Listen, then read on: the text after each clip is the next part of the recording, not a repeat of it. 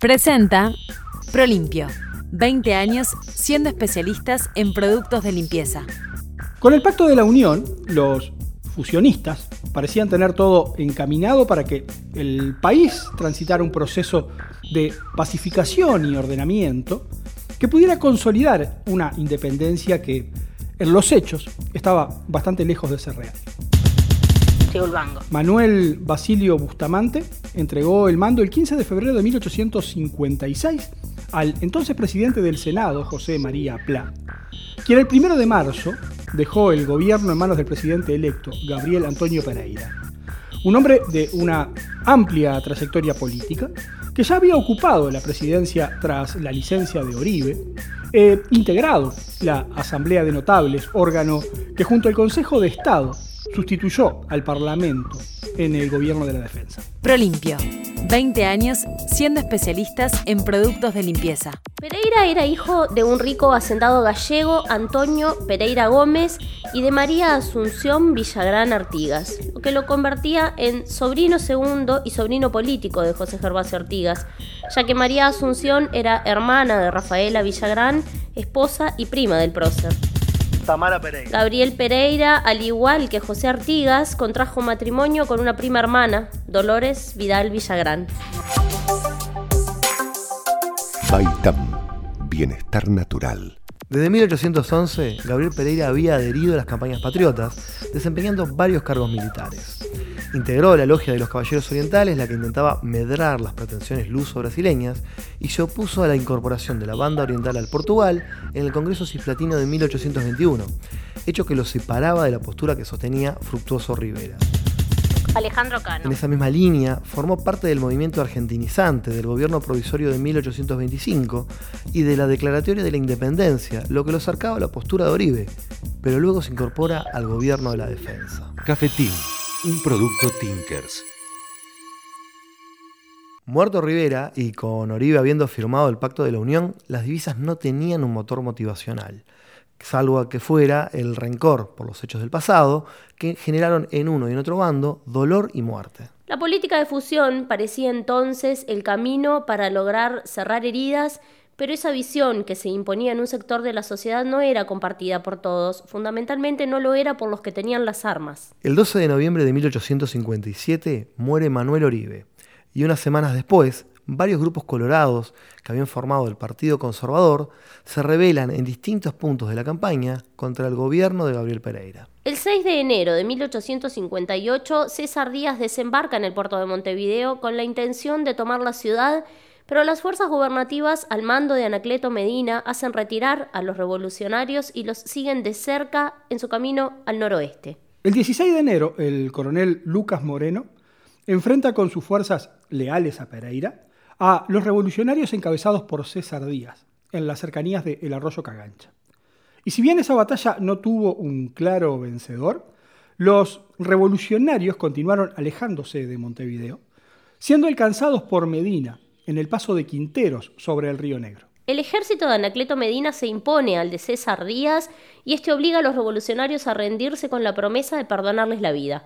Pero cuatro días después de la rendición, el primero de febrero de 1858, Gabriel Pereira ordena ejecutar a todos los revolucionarios que fueron fusilados en el mismo lugar de la rendición, en el hecho conocido como la masacre o la hecatombe de Quinteros. Se estima que fueron más de 150 los fusilados por Anacleto Medina siguiendo las órdenes de Gabriel Pereira. Entre ellos los generales César Díaz y Manuel Freire, quien fuera uno de los 33 orientales. Por su parte, los Oficiales que lograron salvarse de la matanza se refugiaron en Entre Ríos, donde recibieron la protección del presidente de la Confederación Argentina, Justo José de Urquiza, quien se negó a enviarlos a Uruguay para su ejecución, pero al mismo tiempo les negó el apoyo que solicitaban para volver en busca de venganza. Sin Rivera y sin Oribe, con los conservadores derrotados, el gobierno fusionista logró consolidarse y Gabriel Pereira pudo culminar su mandato y entregar el mando a Bernardo Prudencio Berro. Con Berro comienza a construirse un modelo político ideológico en la conducción del país.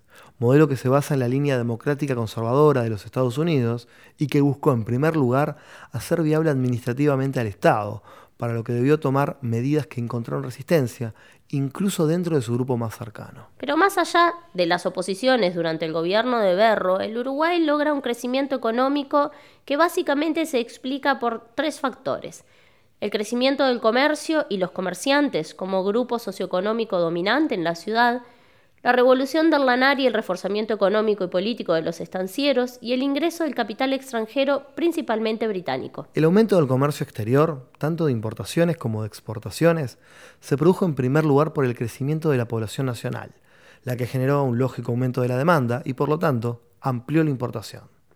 La revolución del lanar nombre que otorga la historiografía uruguaya la introducción del capitalismo agrario, significó la primera modificación de la producción del Uruguay desde tiempos de la colonia y representó una forma de modernización, ya que permitió a nuestro país ingresar a mejores niveles de exportación económica. El ovino impulsó la tecnificación del agro, requiriendo baños, bretes, alambrados, y demandó mano de obra especializada. La buena calidad de la lana amplió los mercados exteriores del país al tiempo que acentuó su dependencia, pero diversificó los productos exportables y los mercados de consumo, distribuyendo entonces esa dependencia entre varios centros económicos mundiales. Al mismo tiempo, la guerra de secesión en los Estados Unidos anuló el envío de algodón estadounidense a Europa, haciendo que el viejo continente tuviera que volcarse a la compra de lana en mayor cantidad, viéndose así también nuestro país beneficiado por esta realidad. Realidad que a nivel interno llevó a los estancieros criollos a acercarse a la lana y por tanto a la producción ovina. También porque la abundancia del vacuno había llevado a que de este solamente se valorara el cuero. Y la producción ovina demanda mayor mano de obra que la producción vacuna.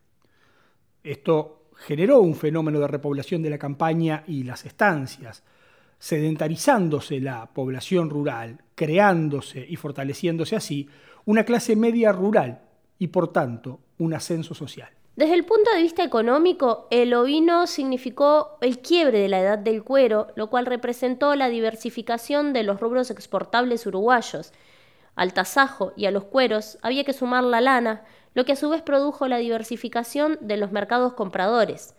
En esta diversificación y menor dependencia relativa de los centros industriales europeos estuvieron los motivos de aquel periodo de prosperidad. Pero mientras esto sucedía de este lado del río, en la Confederación Argentina, las luchas internas entre federales y unitarios se mantenían y tenían a exiliados integrantes de las divisas tradicionales como protagonistas. Venancio Flores en Santa Fe estaba al mando de un grupo que servía al ejército de Bartolomé Mitre y que el 22 de noviembre de 1861 fue responsable de la matanza de Cañada Gómez.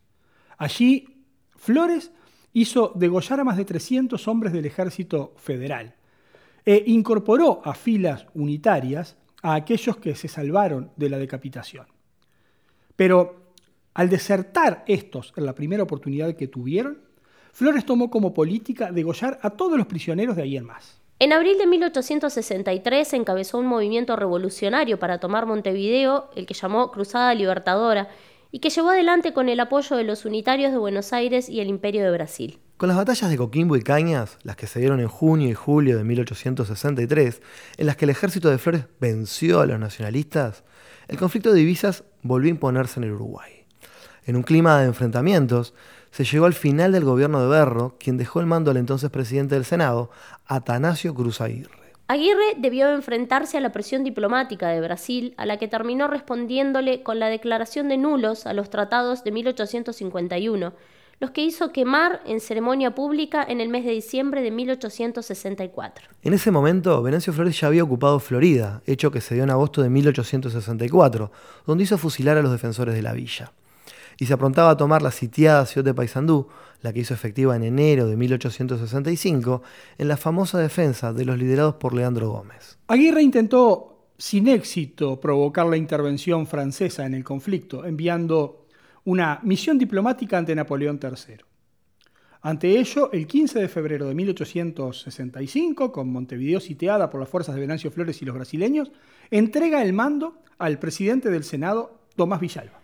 Villalba era un hombre de negocios con fuertes vinculaciones al alto comercio de Montevideo, que en su juventud había acompañado a Manuel Oribe en el gobierno del Cerrito y luego se sumó a la corriente fusionista, desempeñándose como contador general de la Nación entre 1855 y 1858 y luego en el gobierno de Berro como ministro de Hacienda. Cuando asume la presidencia, busca una salida negociada que le evitara a Montevideo el trance de pasar por una situación similar a la del asedio a Paysandú. Así fue que el 19 de febrero de 1865 se firma el acuerdo con los sitiadores, lo que significó la capitulación sin resistencia alguna de Montevideo y el alejamiento de Villalba del gobierno.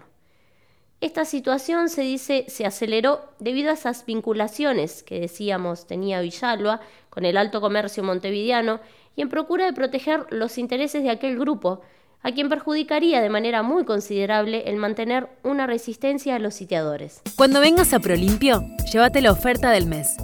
Limpia vidrios, medio litro, con gatillo, 69 pesos. Viví la experiencia Prolimpio en Montevideo, Avenida Italia y Mataojo. Agraciada Casi Carlos María Ramírez, 8 de octubre y Pernas. Prolimpio, 20 años siendo especialistas en productos de limpieza. Venancio Flores asume entonces la jefatura del Estado uruguayo con el nombre de gobernador provisorio el 20 de febrero de 1865 y desde ese lugar, junto al ejército de Brasil y los unitarios bonaerenses, se suma a la guerra de la Triple Alianza contra el Paraguay, en un hecho que ya hemos visto en capítulos anteriores, sirvió para consolidar un ejército nacional y no de divisas. Venancio Flores llegó al poder tras una serie de hechos violentos que reivindicaban las tradicionales divisas, en momentos donde las corrientes que gobernaban apuntaban a la construcción de una sociedad unida y sin enfrentamientos.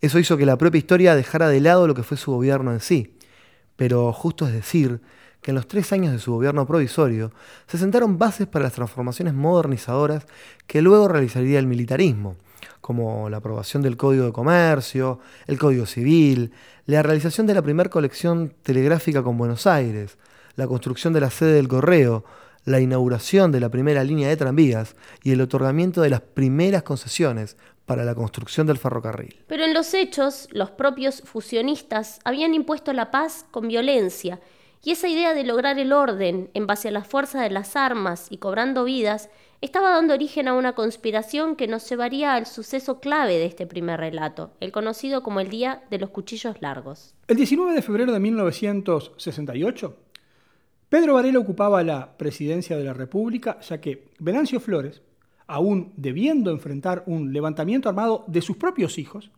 cumplió con su idea de dejar el mando.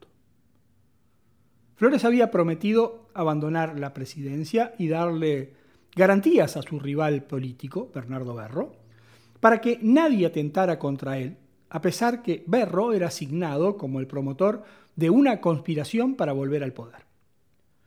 Los hijos de Flores querían impedir que su padre entregara realmente el poder, y para ello no encontraron mejor forma que levantarse en armas contra Venancio, quien terminó desterrando a sus propios hijos a Buenos Aires.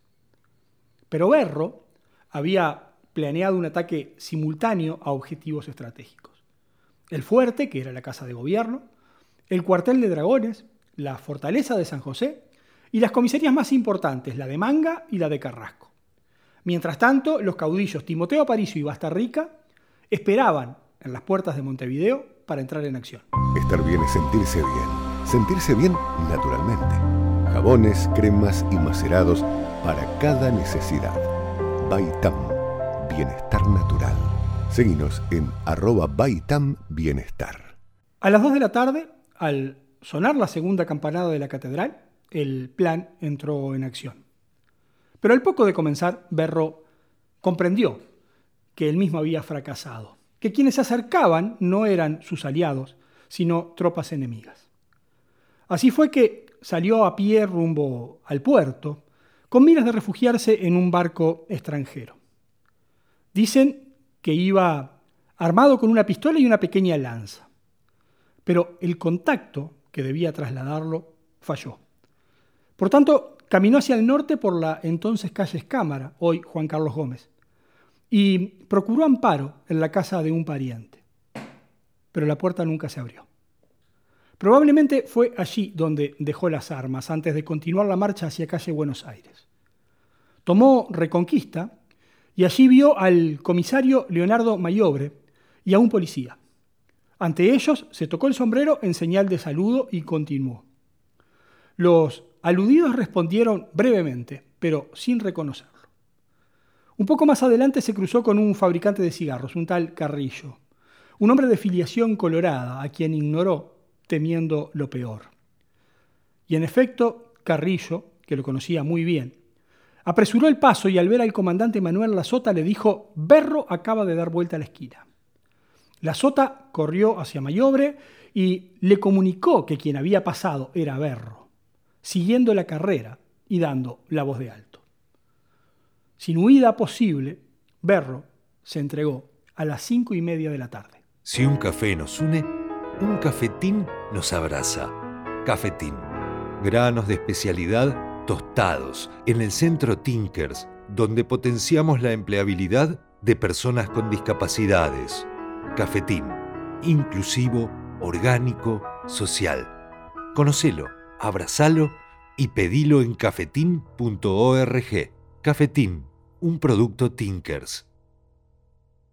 Mientras tanto, Venancio Flores, al enterarse de la subversión, preparó su carruaje y partió rumbo al Cabildo.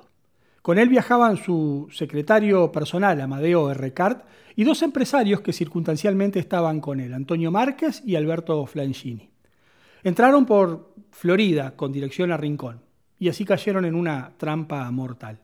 En el cruce de Ciudadela y Rincón, se había volcado una carreta y el paso estaba interrumpido.